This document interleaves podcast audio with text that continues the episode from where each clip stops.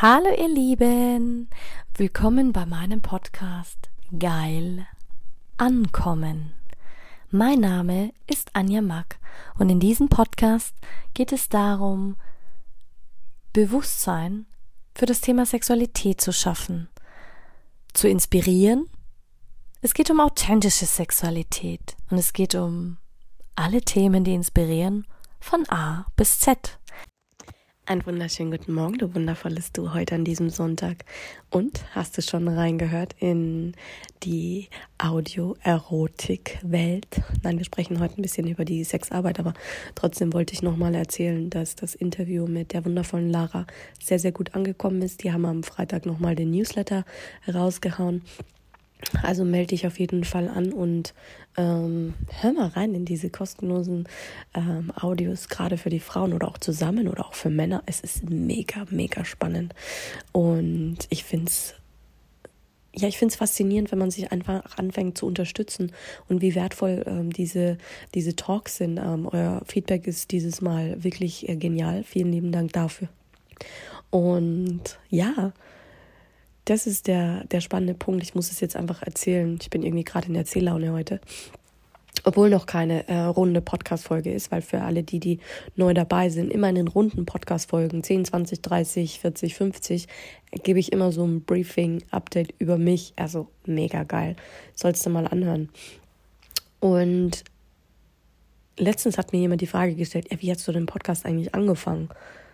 Um ehrlich zu sein, ich hatte nie darüber nachgedacht, wirklich einen Podcast zu machen, sondern ähm, es hat mir jemand zu mir gesagt, boah, du hast so geile, du hast so eine geile Stimme und deine Notizen sind immer so geil, weil ich mache immer Notizen für mich selber, wenn ich ähm, was schreibe oder für mich schreibe.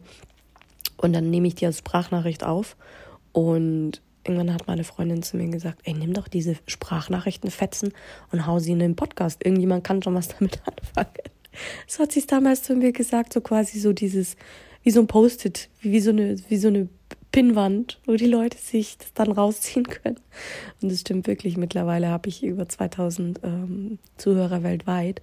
Ich hätte eh nie gedacht, dass sich ähm, so viele Menschen das anhören. Ähm, das war immer mein, mein innerster Glaubenssatz, so quasi, ja, wen interessiert es, was man zu erzählen hat.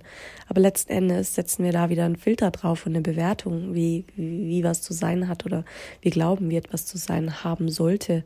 Aber ja, jetzt denken wir mal nicht mehr in Boxen, sondern heute denken wir mal in was ganz anderem.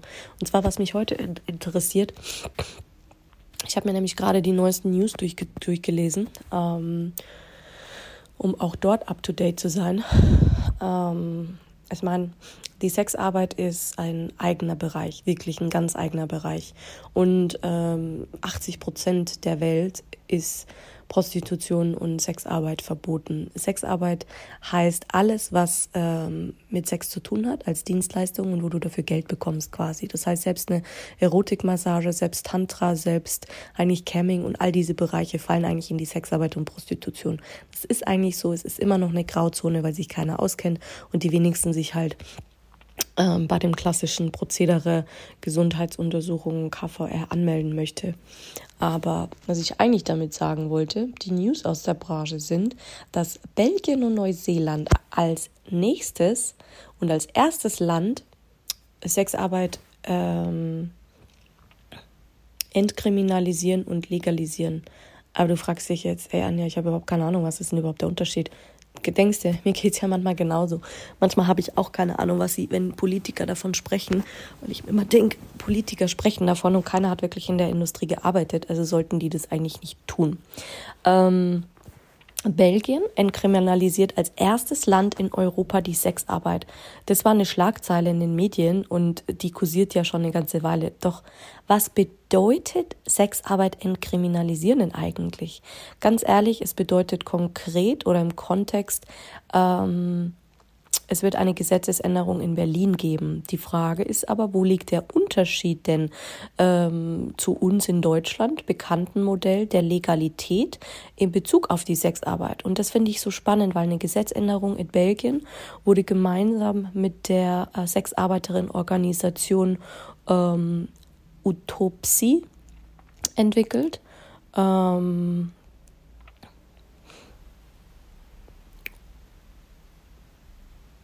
Utopsi ist eine, eine eigene Organisation. Ähm, also alles, äh, die fallen auch unter diesen roten Regenschirm. Und finde ich schon ganz, ganz wichtig, dass man auch die Namen der Organisationen erwähnt, weil viele, die, die kennen auch noch gar nicht mal die, die Organisationen.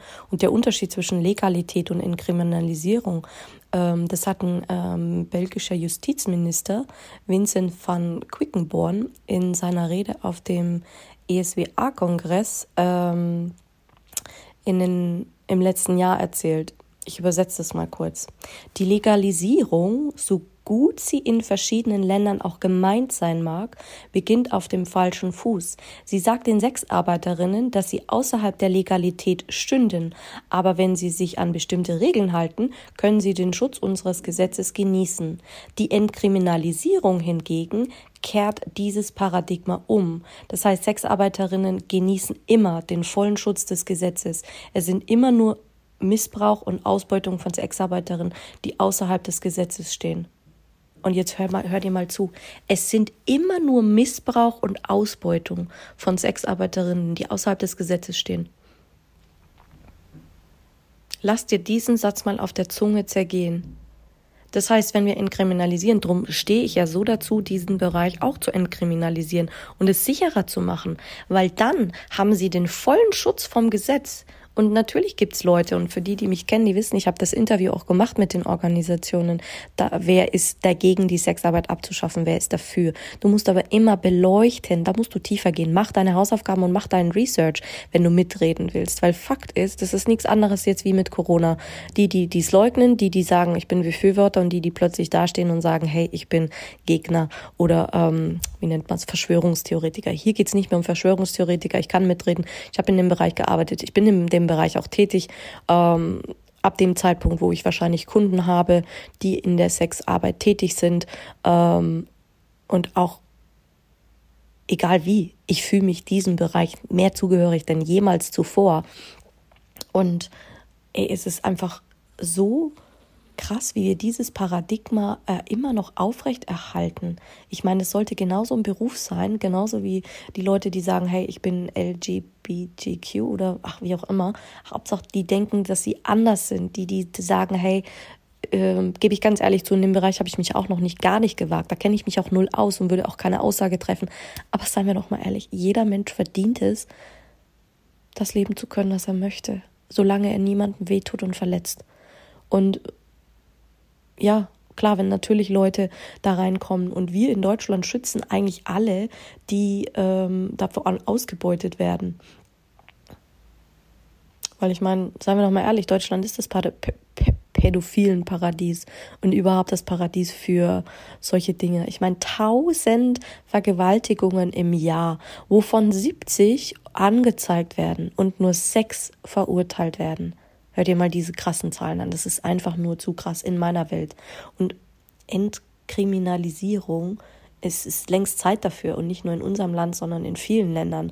Ich meine, wir denken immer noch daran, dass die Frau einen schlechteren Stellenwert hat wie, wie, wie heute. Ich meine, selbst im, im 22. Jahrhundert äh, sind wir der Meinung, dass, äh, dass wir gleichberechtigt sind. Nein, sind wir nicht. In der Theorie vielleicht und in manchen Firmen vielleicht, aber lasst es 10 Prozent sein, die das umsetzen. Der Rest lebt immer noch im Hinterwald.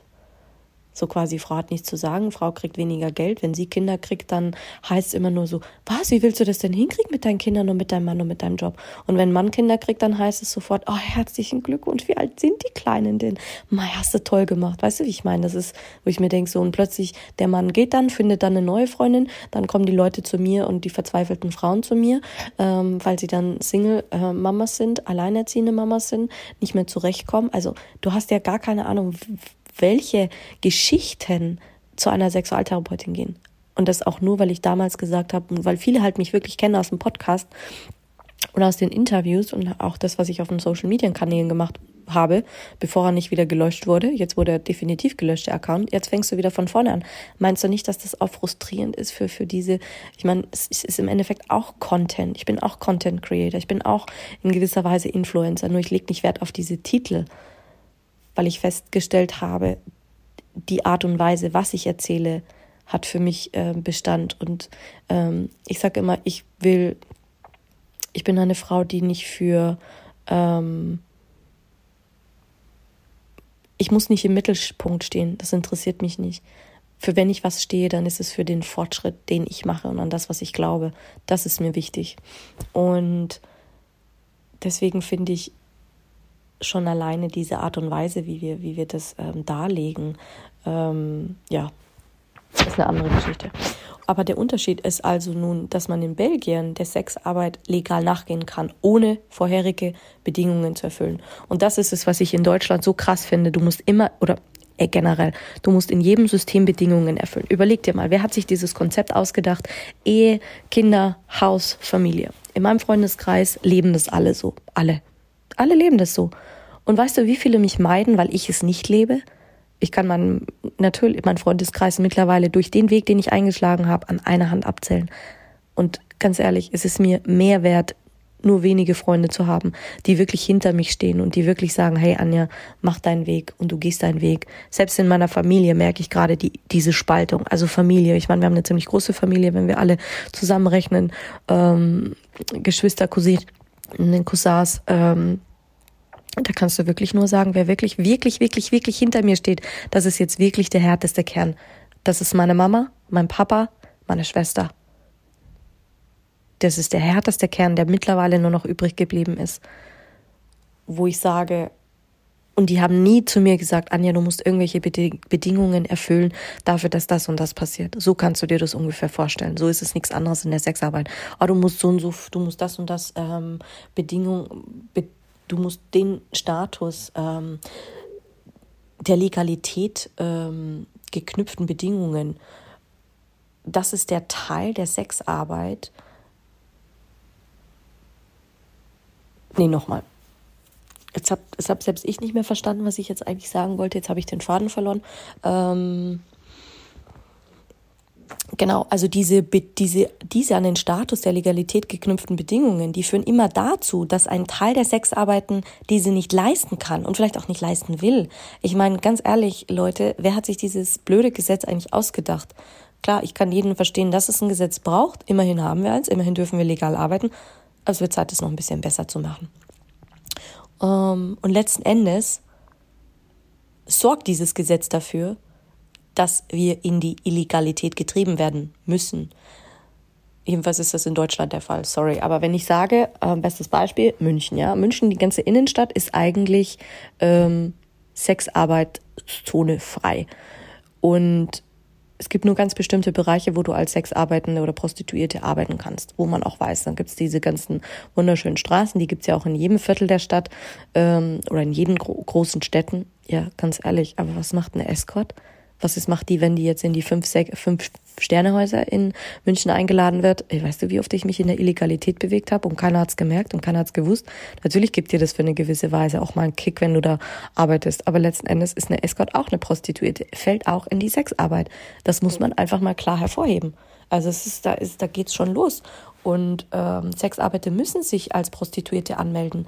Sonst ähm, kannst du also für wenn du wirklich für Etablissements arbeiten willst, wirklich Etablissements arbeiten möchtest, die ähm, da auch korrekt arbeiten. Das ist sogenannt, in der Fachsprache haben wir immer gesagt, den Hurenausweis. Und diese Anmeldung ist für viele einfach nicht realisierbar. Viele haben so viel Angst, dass das rauskommt. Ey, mich haben sie gefragt, ey, ganz ehrlich, können wir dir helfen?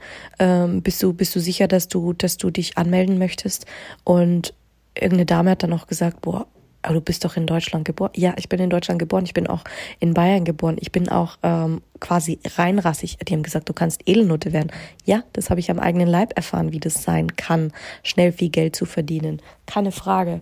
Aber ganz ehrlich, Weißt du, wie viele sich fürchten, dieses Outing durch die Behörden? Weil du gehst dahin und machst dich nackt. Du zeigst deine ganzen Papiere und du musst sogar noch bezahlen dafür, dass du einen äh, Pseudonymnamen in diesen Ausweis eintragen lässt. Da habe ich gesagt, warum soll ich jetzt noch mehr bezahlen? Sag ich, schreib einfach meinen Namen da rein. Schreib meinen Namen da rein, ich stehe zu dem, was ich tue. Und deswegen finde ich, ist diese Anmeldung für viele nicht realisierbar.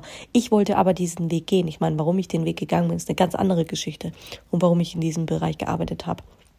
Aber das führt dazu, dass die meisten sich fürchten vor diesem Outing durch die Behörden, weil letzten Endes haben viele einfach Angst, dass sie dann erpresst werden oder erpressbar sind, so quasi, hey. Und das war der Grund und der Unterschied, von mir. Ich wurde vorher schon erpresst. Ich hatte vorher schon jemanden, der mir das Leben zur Hölle gemacht hat. Ich habe vorher schon darüber nachgedacht, ey, bringe ich mich jetzt um und äh, weil ich es nicht aushalte, aber aus einem ganz anderen Beweggrund. Für mich war der Escort zu sagen, so, fuck you.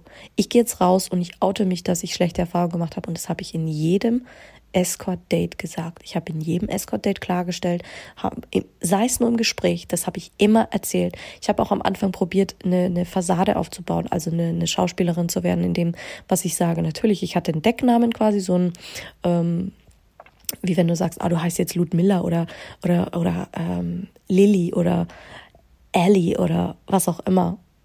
Und ja, das sind dann deine Escort-Namen. Du wirst sowieso äh, so gefotoshoppt, dass du aussiehst wie das perfekte Instagram-Model und wirst sowieso jünger gemacht in den meisten Fällen.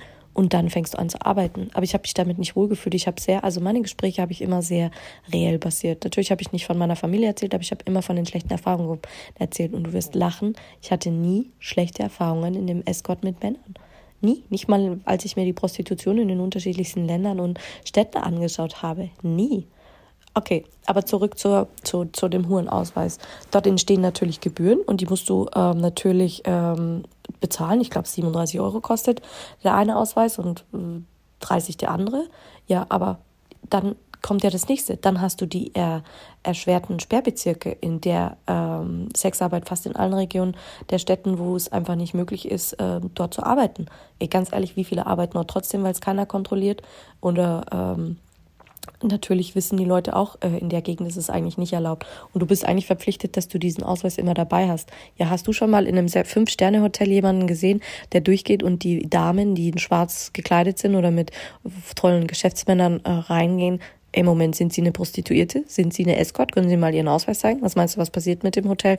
Ähm, das wird seinen Ruf innerhalb von ein paar Sekunden verloren haben. Deswegen war Escort ja so ein toller Bereich. Deswegen wird auch so viel von dir gefordert. Deswegen habe ich auch so viel gelernt. Und ab dem Zeitpunkt, als ich dazu gestanden habe und auch heute noch dazu stehe, dass ich in diesem Bereich gearbeitet habe, weil es für mich einfach ein anderer Beweggrund war. Ich wollte dadurch heilen. Ich wollte dadurch etwas loswerden. Ich meine, ähm, aber das ist eine ganz, ganz andere Geschichte, ganz andere Voraussetzungen. Und deswegen hast du auch nicht das Recht, darüber zu urteilen. Du kennst weder mich, noch kennst du meine Geschichte, noch kennst du die Mädchen, die sich dafür schämen ähm, oder einfach auch nicht die Kraft haben zu sagen, hey, ich stelle mich dahin und sag einfach ehrlich, was ich, was ich möchte. Man hat mich schon so zerstört gehabt, also ich hatte nichts mehr zu verlieren. Also schlimmer, als dass ich mich selber umbringe, hätte es nicht werden werden können mit dem, was ein Stalker fünf Jahre lang anrichtet, wenn er das mit dir tut.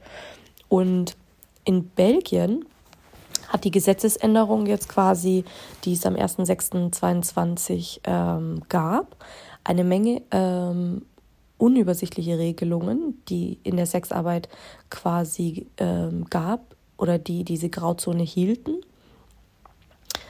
Ähm, dass Sexarbeit selbst und das in Anspruch nehmen der Dienstleistung legal wird.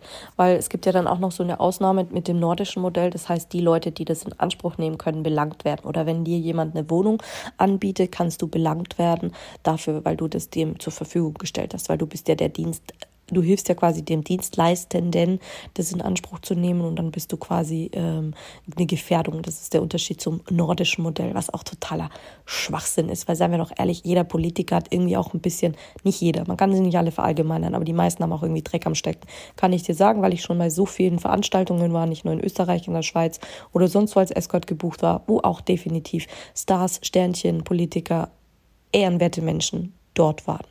Also das muss man auch echt mal gesagt haben. Genau.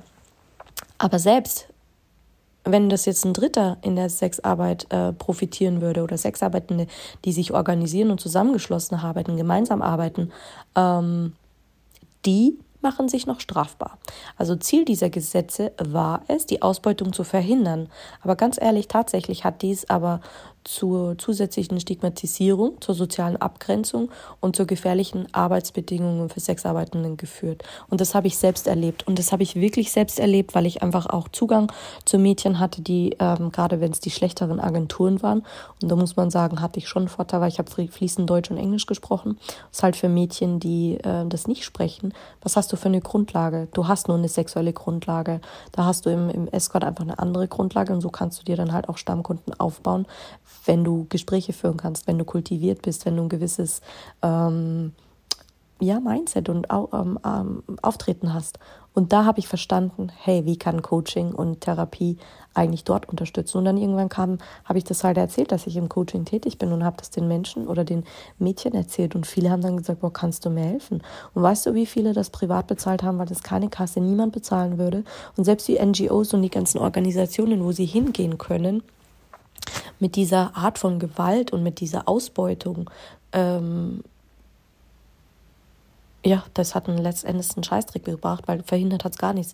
Zur Corona, alles war geschlossen, alles ist wieder, ist wieder zugegangen. Und ja, wie viele haben sich bei mir telefonisch gemeldet und gesagt, boah, Anja, ich brauche Hilfe. Wo kann ich hingehen? Und ganz ehrlich, ich, ich habe als freies Unternehmen, als freier Mensch, als ich bin keine NGO, ich bin kein Arzt, ich bin kein, habe ich das Recht zu sagen, darf ich dir einen, und ich habe das immer so gemacht, ich habe denen einen Rat gegeben wie aus einer Familie. Das, was ich mir damals gewünscht habe, aber von meiner Familie nicht bekommen hatte, äh, weil sie einfach nicht, ähm, da konnte mir keiner helfen. Das war einfach mein Prozess, ja. Und warum meinst du, warum es so wichtig ist, dass du Leuten einfach sagst, was brauchst du von mir? Und dann habe ich denen einfach geholfen und habe gesagt, hey, hier ist die, habe den Kontakt hergestellt, habe sie zu anderen NGOs geschickt, habe sie zu den entsprechenden Ärzten geschickt. Manchmal habe ich auch noch ähm, Leute reingeholt, die dann übersetzt haben, die keine Ahnung was, damit die einfach Hilfe bekommen dass die da rauskommen. Was hilft mir das, wenn ich nur theoretisch Hilfe bekomme? Ich brauche sie ja praktisch. Praktisch und zwar jetzt sofort. Aber wie viele dürfen einfach nur eine, die, manche dürfen noch nicht mal eine Empfehlung aussprechen. Manche dürfen nicht noch nicht mal weiter vermitteln. Die dürfen dir geschweige denn auch einen Namen nicht wirklich geben. Das, das finde ich ja das schon so krass. Ja, wie auch immer, ist auch eine andere Geschichte. Auf jeden Fall, das Zusammenarbeiten von Sexarbeiten ist oft nicht nur praktikabler, sondern auch sicherer, indem man Arbeitsräume gemeinsam anmietet und einfach auch nutzt, sondern einfach auch aufeinander achtet. Nicht nur zum Schutz von der Gruppe, sondern auch auf der Straße. Ich meine, überleg dir mal, wenn, wenn eine Frau alleine arbeitet, als wie wenn du sagst, hey, ich gehe in Escort und ich mache Duo-Dates und man, man geht zu zweit, zu dritt dahin oder und das hat sich dann irgendwann so eingebürgert es waren immer die gleichen Hotels, ich kannte mich aus, es waren immer die gleichen, die gleichen Kunden, die ich dann hatte, ähnliche Kunden, Stammkunden. So baust du dir das dann auf und so wirst du immer sicherer in deinem Bereich und in deinem Beruf. Und ich war dann natürlich auch gut vernetzt. Ich bin auf die Fetischpartys gegangen. Ich habe immer mehr Leute getroffen, auch aus der Branche, die dann gesagt haben, boah cool, Anja, es ist so geil, dass du dich daraus hinstellst und sagst, ich stehe dazu. Ich kann das noch nicht. Ich schäme mich so sehr dafür. Ähm, und das waren die schönsten Frauen, weißt du, das ist einfach auch was, wo ich sage, ja, aber eine Frau sollte doch dazu stehen können. Ja, aber wie oft verbaut es dir das in deinem Berufsleben, in deinem Privatleben, in egal wo? Ich sehe das ja selber, ich teste das ja immer. Ähm, ich teste das immer. Ich mache da auch kein Geheimnis drüber. Letztens habe ich mich mit einer Freundin unterhalten, die hat auch gesagt, sag doch beim nächsten Daten einfach nicht, dass du im Escort warst oder in der Prostitution. Fuck you, ganz ehrlich.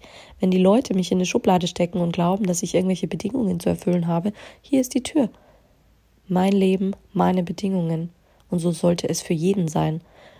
Überleg dir lieber, ob du die Bedingungen des Staates erfüllen musst. Ja, wir haben einen gewissen Range, den wir einfach erfüllen müssen. Kenne ich selber. Nehme ich gerne in Kauf, weil ähm, mit Abstand hat Deutschland einfach in vielen Dingen das beste System.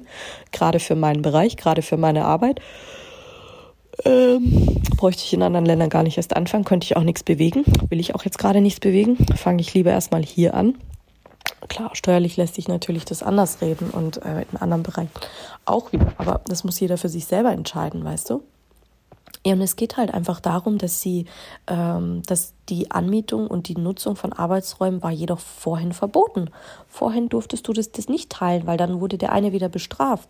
Und auch an legalen und sicheren Prostitutionsstätten kann nicht gearbeitet werden, wenn diese wegen des prostituierten Dritten verboten sind. Und beides gefährdet und stigmatisiert mich dann als Sexarbeiterin oder die Person, die es ausführt. Und die Stigmatisierung wird dann noch gefördert, weil das Narrativ der äh, Illegalität weil das Narrativ der illegal bzw. kriminell Handelnden damit grundsätzlich zu misstrauenden Sexarbeiten am Rande der Gesellschaft gefüttert wird.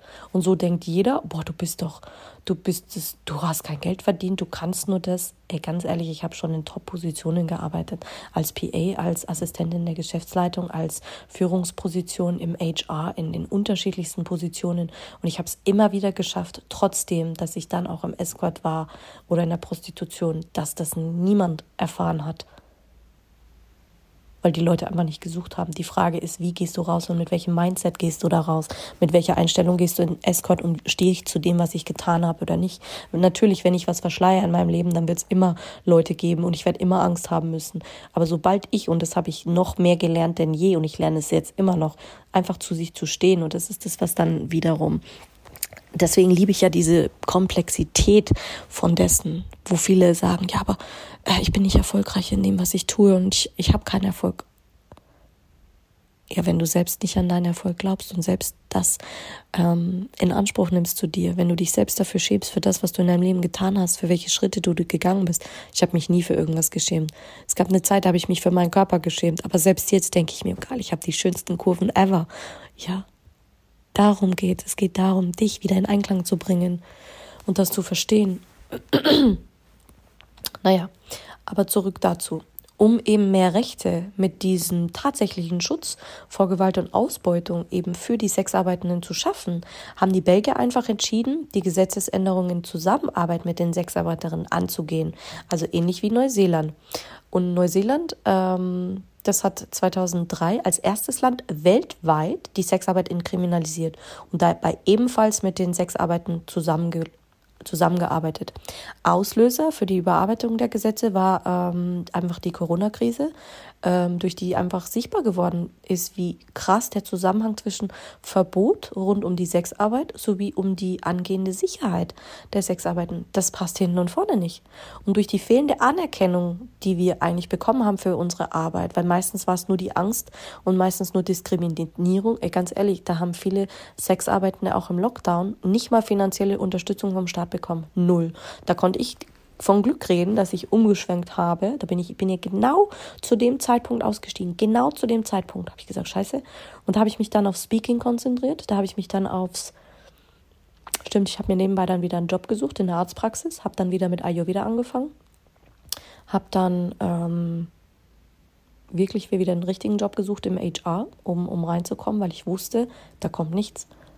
Und so habe ich mir immer meine, ich habe immer meinem Gefühl vertraut. Und alle haben gesagt, wow, wieso steigst du denn jetzt aus? Also die, die mich kannten in der Branche, wieso steigst du denn jetzt aus? Das kann doch nicht sein, aber du kannst mich doch zu Hause besuchen. Ey, weißt du, wie viele mich so? Und daher kamen alle meine Kunden. Alle meine Kunden wollten mich dann privat besuchen. Die hätten mich alle privat ge gezahlt. So quasi, hey, wir, wir unterstützen dich, äh, komm doch zu mir nach Hause, gib uns deine Nummer und fertig. Das ist aber ein absolutes No-Go, wenn du für eine, ähm, für eine Agentur arbeitest, dass du denen die Nummer privat gibst und dann quasi 100% kassierst, ohne dass du noch Dinger bezahlst, weil schließlich hat die Agentur für mich ja das Marketing gemacht. Klar, es machen viele in der Branche, die sagen, scheiße ich drauf, ist mir egal. Nee, war es nicht egal, weil ich gesagt, nee, jetzt ist Zeit auszusteigen. Und und weißt du, wie viele einfach weitergearbeitet haben, trotzdem erhöhten Risiko vor Corona, trotzdem äh, ganzen Gesetz, dass sie gegen Gesetze verstoßen. Sie haben nicht mal mehr Räume gehabt, wo sie arbeiten konnten.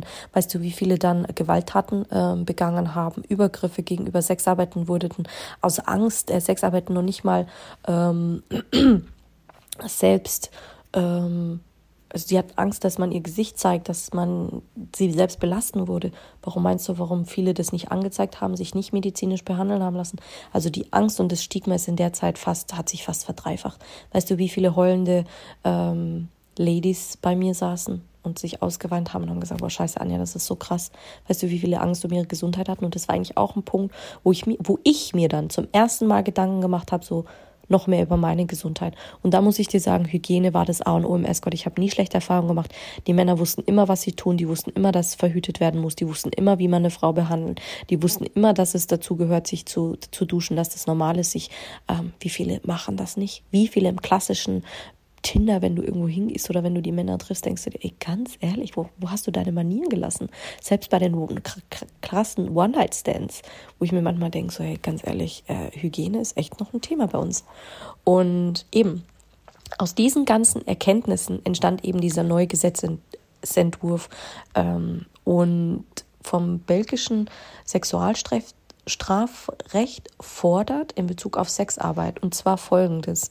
Die Anerkennung und den Schutz von Sexarbeiterinnen, die Fähigkeit, rechtsgültige Verträge abzuschließen, zum Beispiel Prostitutionsstätten und ähm, mit Sexarbeiten oder bestimmten Etablissements, das Aufheben der Strafbarkeit von mit Sexarbeiten getroffenen Vereinbarungen, Ermöglichung von Kreditaufnahme und Eröffnen von Bankkonten für Sexarbeitende, die legale Zusammenarbeit von Sexarbeitern mit Dritten und erleichterte Maßnahmen zur Bekämpfung von Menschenhandel und sexueller Ausbeutung und die Selbstorganisation in der Sexarbeit zu ermöglichen, was ja auch fast unmöglich ist.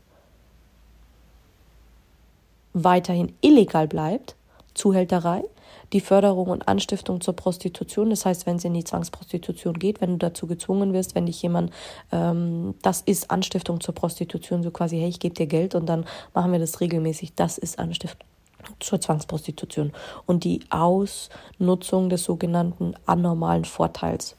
Und diese Entkriminalisierung und somit die einhergehende gesetzliche Anerkennung von diesen ähm, von dieser Arbeit zeigt oder soll bringen, dass die Sexarbeit also aus dem Strafgesetzbuch gestrichen und stattdessen ein arbeitsrechtlicher Rahmen für Sexarbeit geschaffen wird. Das heißt, dass wir ein legaler Berufszweig werden, der nicht am Rande der Gesellschaft steht, sondern Fakt ist, und da bin ich auch der felsenfesten Meinung, diesen Bereich sollte man integrieren, sollte ihn noch nach vorne heben und sagen, hey, der pusht. Weil ganz ehrlich, für jeden, der diesen Beruf ausübt, sorgt dafür, dass keine Kinder vergewaltigt werden irgendwo, dass Männer sich das holen können, was sie möchten und sie leben einfach das aus, was sie lieben.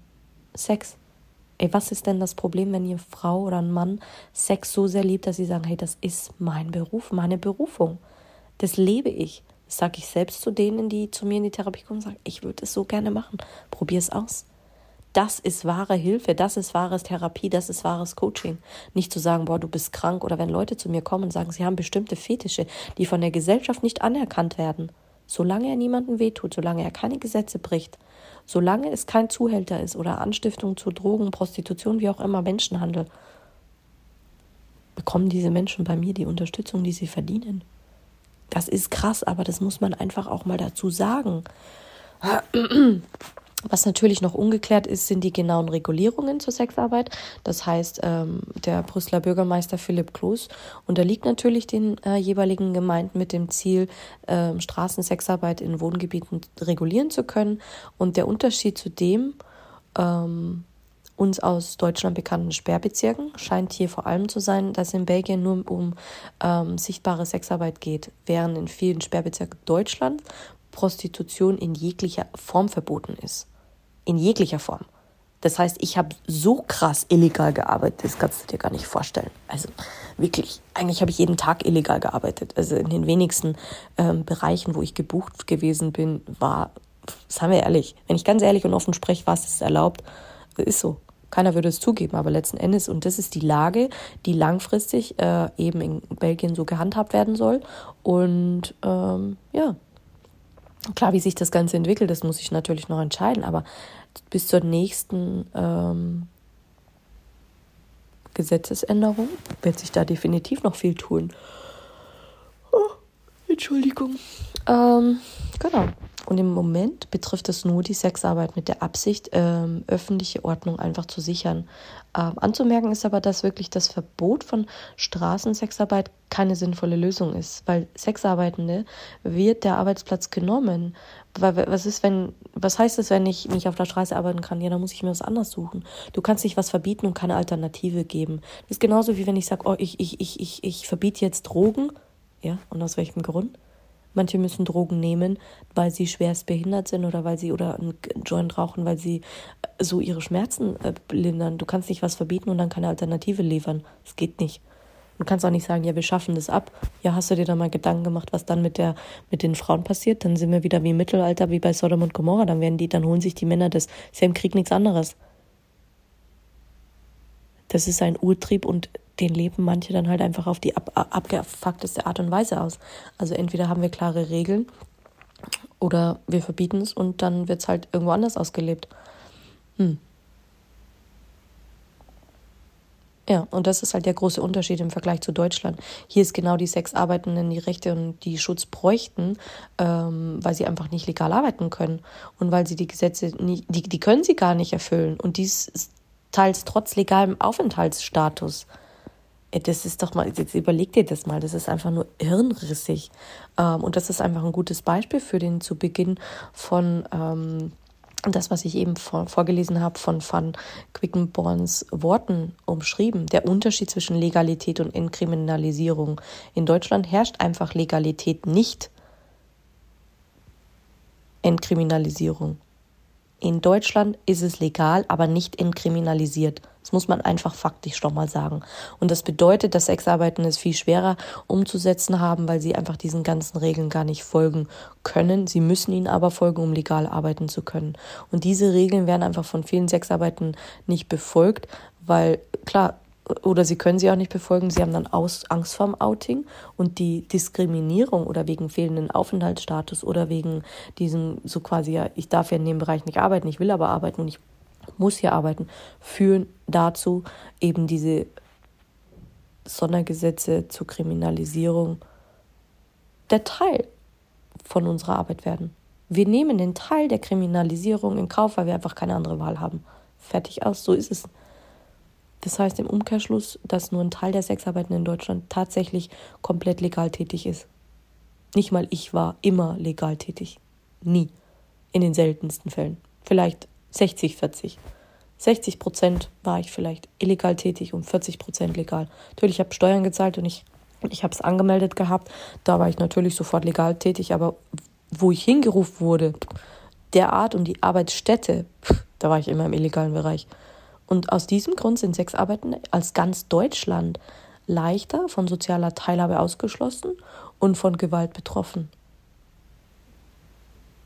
Und ich sag's dir ganz ehrlich, es ist so viel leichter, dadurch kriminalisiert, stigmatisiert und mit Straftaten assoziiert werden, als wie ähm, mit dieser Gesetzesänderung in Belgien. Bin ich definitiv dabei. Und das muss einfach mal gesagt werden, weil es war so ein spannender Artikel, den, den sie geschrieben haben. Ähm, den, der Bundesverband für erotische und sexuelle Dienstleistungen. Die machen so eine tolle Arbeit. Ähm, genau. Und so macht diese Arbeit jeder auf seine Art und Weise. Und heute haben wir mal wieder einen längeren Podcast gehabt. Aber es war mir einfach mal wieder wichtig, darüber einfach mal zu sprechen, weil viele sagen, ja, aber Anja, du setzt dich doch dafür ein und äh, ja, weil einfach keiner den Unterschied verstanden hat zwischen Legalität und Entkriminalisierung. Hier hast du ihn erklärt. Jetzt wünsche ich dir noch einen wunderschönen Sonntag. Vergiss nicht, die Audiopornos zu hören oder dir mal andere Plattformen anzuschauen. Glaub mir, in meinem Podcast findest du so viel Variationen zu diesen Bereichen. Das ist schon geil. Also, happy Sunday und noch einen schönen Tag.